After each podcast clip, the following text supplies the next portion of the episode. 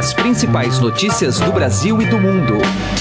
Política, economia, esportes, cultura.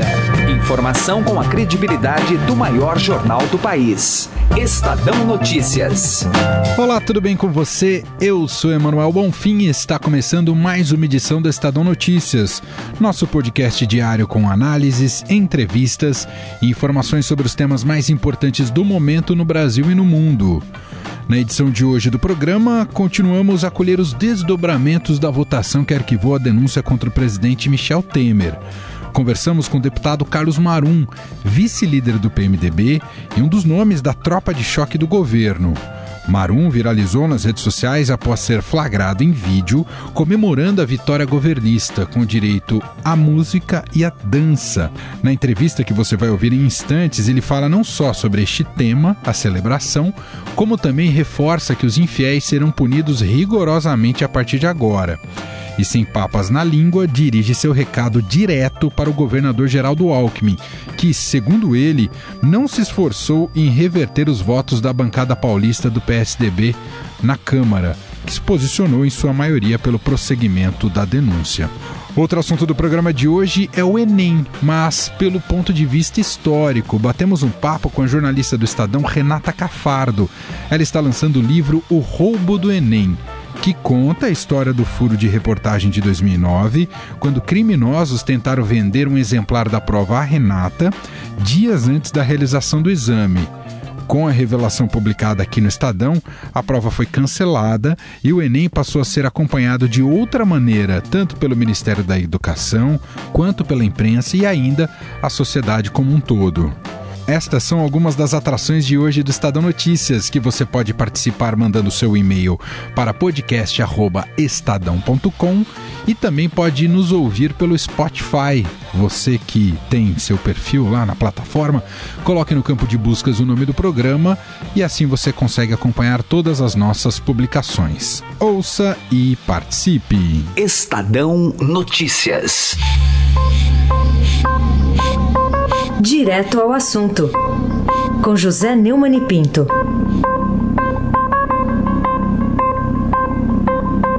O ex-presidente Luiz Inácio Lula da Silva é, evidentemente, um pândego. Em primeiro lugar, ele tem culpado já desde que Marisa Letícia Lula da Silva morreu, a Lava Jato, o juiz Sérgio Moro, o procurador, coordenador da Lava Jato, Deltan Dallagnol, de terem provocado o ataque cardíaco que matou a sua mulher, a, a ex-primeira-dama Marisa. Agora, ele está associando a Lava Jato à vitória de Temer na Câmara dos Deputados. Olha, não tem nada a ver o umbu com as cascas, né? Como se diria lá no interior da Paraíba, né? O que é que tem a ver o processo pedindo que se abra uma denúncia contra o presidente da República por obstrução de justiça e formação de quadrilha e que precisava ser autorizado pela Câmara e não foi, e tem a ver com os processos. Afinal de contas, o Temer é privilegiado, tem privilégio do, do foro. E é um super privilegiado, porque o presidente da República só pode ser processado por delitos dos quais é acusado no exercício dessa presidência. Enquanto que ele, Lula, não é mais nada, ele é um, um, um réu comum. Aliás, é, apesar de ser um ex-réu, é um réu comum que está na primeira instância. O, o, o foro privilegiado é exclusivo para detentores de mandatos que são julgados pelos tribunais superiores e não pelos juízes de primeira instância. Essa, essa tentativa de enganar os tolos, ela foi feita pela oposição do PT, principalmente, na própria votação da Câmara que ele citou, quando se considerou que toda a corrupção no Brasil começou com o Temer e não houve nada no governo. O maior escândalo de corrupção do mundo, incluindo a Petrobras, não aconteceu, segundo os deputados do PT que participaram da votação da Câmara. E durma-se com um barulho desse. José Neumann e Pinto, direto ao assunto. Estadão Notícias. Política. O vice-líder do PMDB na Câmara, o deputado Carlos Marum, concedeu ontem uma entrevista à equipe do programa Conexão, que vai ao ar na Rádio Dourado. Maron falou sobre sua comemoração performática após a vitória do governo em arquivar a segunda denúncia contra o presidente Michel Temer. Também falou sobre a reorganização da base governista e mandou um recado direto ao governador Geraldo Alckmin. Vamos ouvir. Foi um dia para comemorar. Depois de cinco meses de um ataque constante e sórdido, ah, depois de cinco meses ouvindo mentiras da oposição, inclusive ontem, quando a oposição dizia, primeiro dizia que ia ganhar, depois dizia que ia ter mais votos que nós, depois fez aquele comício ridículo lá no Salão Verde, até muito prestigiado pela imprensa, ah, dizendo que não ia ter sessão. Ah, depois de nós, ao meio-dia, recebemos aquela notícia muito impactante ah, da ida do presidente para um hospital. Ah, e chegarmos ao aquele momento do dia com, a, com o martelo batido, ou seja, com a vitória conquistada, ah, eu resolvi realmente, resolvi não, porque senão a gente não resolve acontece, né? mas extravasei a minha felicidade e não fui filmado roubando, não fui filmado matando, mas fui filmado por 15 segundos cantando e dançando de felicidade. E espero que na vida outras oportunidades me sejam concedidas onde eu tenha é, vivo uma felicidade como aquela que eu vivi ontem que me leva, inclusive, a cantar e dançar. Deputado, quem tem uma pergunta para o senhor é o repórter de política aqui do Estadão, Pedro Venceslau. Por favor, Pedro. Deputado, o senhor lembra que a deputada Ângela Guadanin, do PT, também dançou Sim. celebrando uma vitória e ela nunca mais ganhou uma eleição, né? Não é para você que eu vou dizer isso, mas eu estou dizendo para quem está me lembrando disso é, e me, pela rede social. Praga de mula velha não pega em cavalo de raça. tá bom? É, veja bem, eu, eu, eu é, estava feliz, eu sou uma pessoa autêntica, sou uma pessoa transparente, não estou em nenhuma lista de corruptos. Então eu posso, quando tenho vontade, quando me sinto feliz, extravasar a minha alegria. não sei o que aconteceu com a Ângela, né? nem lembro, mas pelo que eu me lembro, ela dançou no meio do plenário. Eu, na verdade, decidi me retirar do plenário e na saída, se você observar o, o áudio, é, é, realmente saí cantando e, e dançando um pouco até. Deputado, agora quem vai fazer uma pergunta para o senhor é outro jornalista aqui do Estadão, Roberto Godoy. Por favor, Godoy. É, deputado, Vamos lá, Godoy. Deputado, uma questão. O, o agora, a administração eh, superou dois momentos difíceis e tal, a primeira, a segunda denúncia. Sim. Bem, agora, é, essa administração, tendo negociado tanto, tendo tido que conceder, fazer acordos, esse negócio, como é que ela vai tocar, por exemplo, reformas tão fundamentais como essas que a gente tem em curso, né?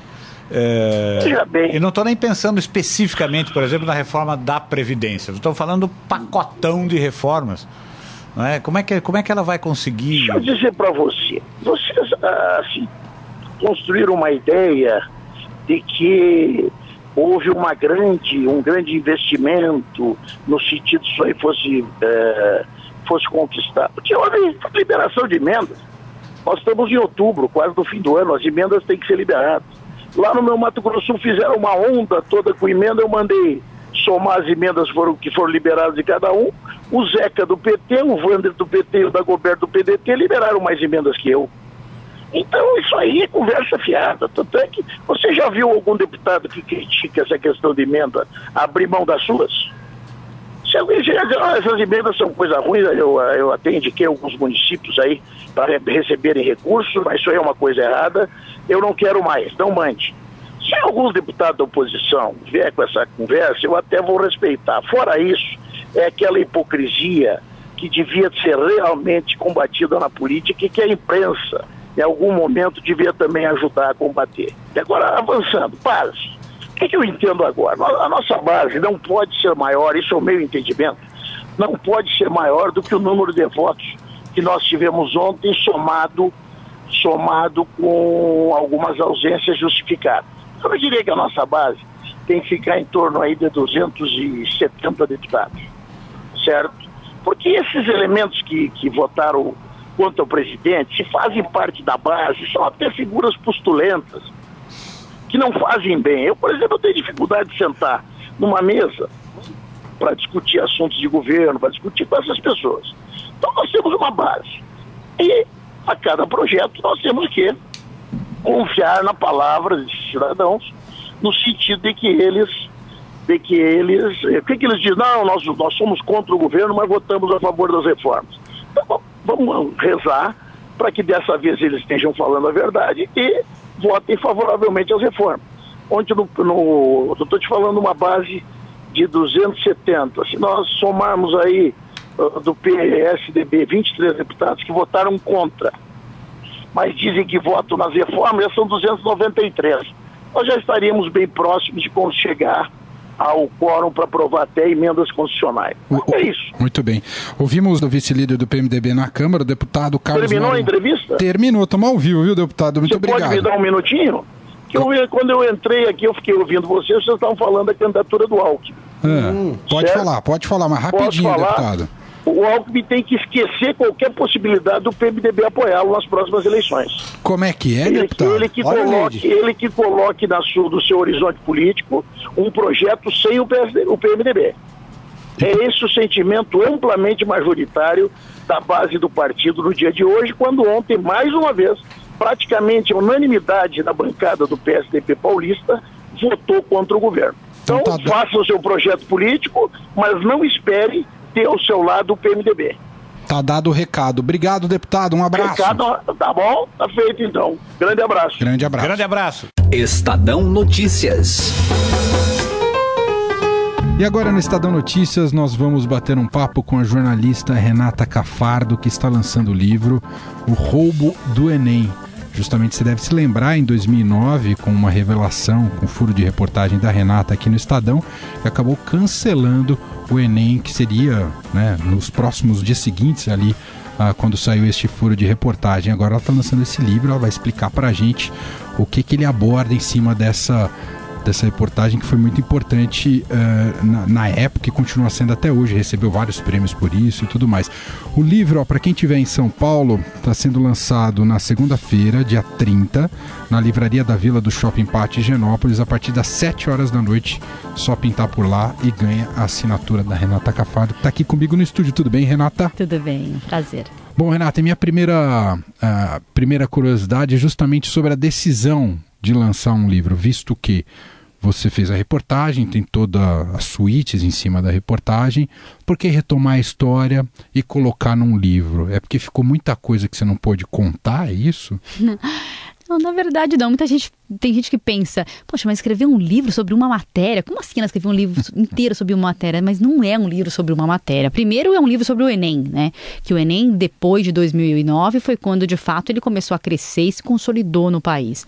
Porque foi quando, não sei se as pessoas se lembram, mas em 2009 não foi um ano à toa, foi o ano que justamente o Enem virou o grande vestibular do país, né? Um vestibularzão. Até então ele era uma prova praticamente autoavaliativa, com 63 questões, bem pequena, e foi o governo Lula, do ex do ex-ministro Fernando Haddad, que mudou a prova. Nesse ano, a prova ganhou valor. Era uma prova muito mais importante do que no ano anterior. E bem, nesse ano, ela foi roubada. E foi. Tem, esses caras que roubaram tentaram vender a prova para mim. Ligaram no jornal, queriam vender por 500 mil reais. Obviamente, nenhum veículo sério. E, obviamente, o Estadão não compra informação. Nós não compramos essa informação, mas eu conversei com eles, desconversei sobre a questão do dinheiro, vi a prova e acabei publicando a matéria de que a prova tinha vazado depois de várias conversas com o Ministério da Educação e tal. Mas a decisão de fazer o livro foi porque um, eu acho que tem muito bastidor de uma história dessa, de uma reportagem. É uma reportagem que chamou muita atenção. Todo lugar que eu ia, as pessoas sempre me perguntavam: mas como você fez isso? Como foi? Como assim os caras te ligaram? Uma história que curiosa, né, por si só. As pessoas em geral têm muita curiosidade com relação ao trabalho do jornalista, ainda mais quando você faz uma reportagem assim, que envolve uma prova que na época era feita por 4 milhões de pessoas. Então tem 4 milhões de famílias envolvidas nessa história, naquele dia, quando souberam aquela, tiveram aquela notícia. Então muita gente muito curiosa sobre isso. Eu fui percebendo a curiosidade das pessoas e pensei: primeiro, tem muito bastidor. Segundo, a história do Enem continuou. Então, o meu livro ele conta desde o começo, quando o Enem foi criado em 1998, qual era o objetivo do Ministério da Educação naquela época. É, o Enem acabou ajudando a implementar uma política de avaliações no país, não tinha muita avaliação da, na área educacional e ele foi um dos grandes é, exames que chegaram para aumentar e para qualificar essa, essa cultura de avaliações que hoje existe é, muito grande no país. Então, eu conto toda essa história, depois eu conta os bastidores é, jornalísticos, que são interessantíssimos, é, que é, o livro fica quase um thriller nesse, nesse, momento, as pessoas que leem dizem, nossa, eu fico lá lendo e querendo saber o que vai acontecer depois. Isso parece um roteiro de cinema, as pessoas falam pra mim, porque a história é, ela tem esses, esses requintes, assim, de curiosidade. É muito, é muito legal a história, é muito curiosa mesmo. Eu adorava contar e sempre vi como as pessoas gostavam que eu contasse a história. E depois ele vai para o futuro do Enem também. Depois de 2009, o que aconteceu? Aconteceram outros problemas na prova, que também todo mundo foi acompanhando, de vazamento, de problema de logística de estrutura mesmo para fazer uma prova tão grande. A gente, então o livro vai, passa de 2009, conta e chega nos dias atuais, no que o Enem representa hoje, na consolidação dele, como que o governo Lula conseguiu consolidar essa prova, sempre atrelando aos programas sociais ligados à educação, como o ProUni, Ciências Sem, Fronteira, Ciências Sem Fronteira. Então, não dava para participar de nenhum programa social de educação se você não tivesse feito o Enem.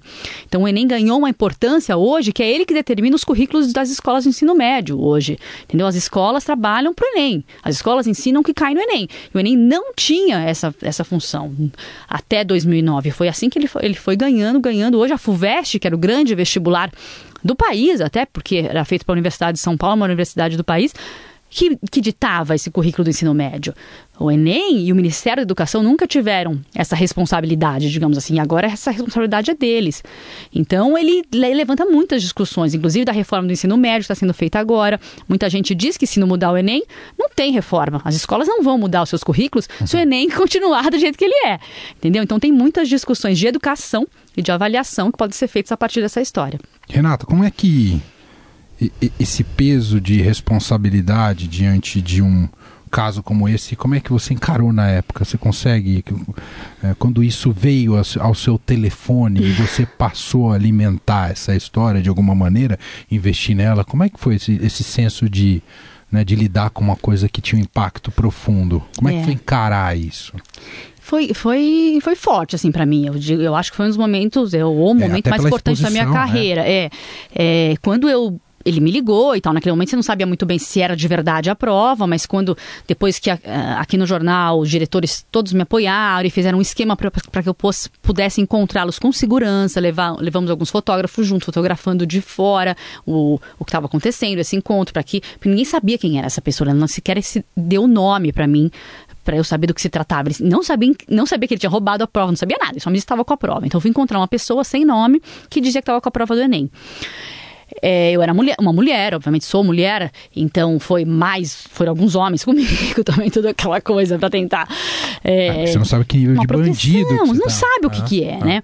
Aí eu cheguei, mas quando de fato eles me mostraram a prova, minhas mãos tremiam, assim, eu não acreditava que eu estava vendo, e eu, como já era jornalista especializada em educação, eu já percebi na hora que era o Enem. Poderia sim ser um simulado, poderia, mas estava muito com cara da prova. Eu conhecia a prova, eu já vi a prova há alguns anos, eu reconhecia alguns logotipos do Ministério da Educação, do consórcio, que era a empresa contratada para fazer a prova. Então, na hora eu já senti que era, minha mão tremia. E eu ia olhando aquelas questões, pensando, meu Deus, o que está acontecendo comigo? Não é possível que eu estou vendo o Enem. Ela ia ser aplicada dali três dias, sabe? A... Ah, foram três dias antes, Renato? Três dias antes, é. Aquilo que era quarta-feira, a prova ia ser no sábado, né? Três, quatro dias. E eu não acreditava que eu tava com aquela prova na mão. Quando, assim, a adrenalina tava mil, assim. Aí eu não sei como, até hoje eu não me lembro. Até outro dia uma pessoa me perguntou, eu não pus esse detalhe no livro porque eu não me lembro. Eu comecei a decorar as questões, mas eu não me lembro se eu pensei nisso antes ou se eu pensei na hora.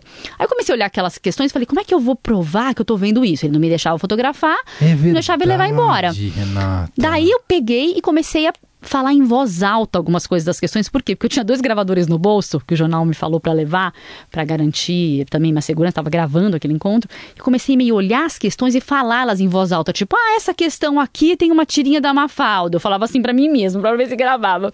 E aí chegou uma hora, eu tava tão nervosa que eu peguei a prova de matemática e falei, ai, aqui eu não consigo decorar. Aí o cara percebeu, tirou a prova da minha mão e falou, chega, já viu demais. Nessa hora, eu tava falando comigo mesmo o tempo todo ali, enquanto o Sérgio Pompeu, que era o outro repórter da época do Estadão, estava lá tentando conversar com eles para eles não notarem o que eu estava fazendo, enquanto eu ia decorando as questões. Mas tudo bem, ele tirou a prova da minha mão, eu voltei para cá, liguei para o jornal, liguei para o ministro. E o ministro, depois de algum tempo de conversa, depois de três, quatro horas, conseguiu confirmar que as questões que eu tinha visto estavam de fato no Enem verdadeiro. Se eu não tivesse decorado questão nenhuma, não teria como eu provar ou pedir ao MEC uma confirmação. Só que essa ideia, que foi genial, eu nem sei como é que eu tive essa ideia, não consigo lembrar de tão sob pressão e sob a adrenalina que eu tava naquele momento. Não consigo me lembrar em que momento eu fiz essa estratégia sabe? Foi sozinha. Fui eu que fiz, só que eu não consigo saber em que momento. E ela foi crucial, porque se não tivesse decorado questões, o que, que eu ia dizer pro MEC? Eu vi uma prova, ah, tá bom, e como era a prova amarela, verde? Não, não adianta. Né? Você tinha que ter algum indicativo daquela prova. E quando eu fui para lá, não sabia se eles iam me deixar fotografar a prova, por exemplo. Se fotografasse, não precisaria ter decorado. Mas na hora eu percebi que o único jeito de provar era esse e fui decorando essas questões.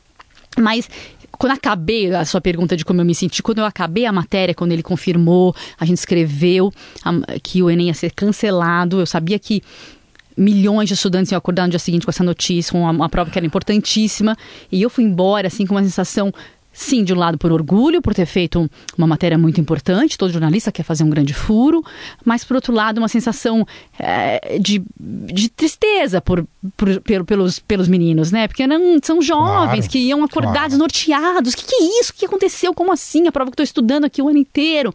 De fato, não, não tô inventando, não. Eu de fato fui embora com esse misto de tristeza e felicidade, sabe? Bom. Renata Cafardo, demais, interessantíssima história, os bastidores, ela tem muito a contar no livro Roubo do Enem, editora Record, certo, Renata? Sim. Então, segunda-feira, às 7 horas da noite, Livraria da Vila do Shopping Pátio Genópolis. A Renata vai estar lá para assinar todos os livros, não é, Renata? Sim, a gente vai lançar em Brasília também em breve, mas o livro vai estar vendendo no país todo país todo. Ah, aí ah, já pode procurar, já tem pré-venda. Já está à venda né? na internet, inclusive, já pode procurar. E a grande notícia é que a Renata Cafardo não só está aqui porque está lançando o livro, mas agora ela está no Estadão novamente. Então, muito provavelmente, ela volta a participar do nosso programa ao longo dos próximos dias, semanas, meses. Para a semana que vem tem Enem. Você Isso. vai acabar passando aqui fatalmente, viu, Renata? Tá. Obrigado, é um viu? Obrigada a você. Estadão Notícias. O Estadão Notícias desta sexta-feira vai ficando por aqui. Contou com a apresentação minha, Manuel Bonfim, produção de Diego Carvalho e montagem de Afrânio Vanderlei. O diretor de jornalismo do Grupo Estado é João Fábio Caminuto. De segunda a sexta-feira, uma nova edição deste podcast é publicada. Você tem tudo à sua disposição no blog Estadão Podcasts. E também estamos disponíveis no Spotify. Mande seu comentário e sugestão para o e-mail podcast@estadão.com. Um abraço, uma excelente sexta-feira e fim de semana para você e até mais. Estadão Notícias.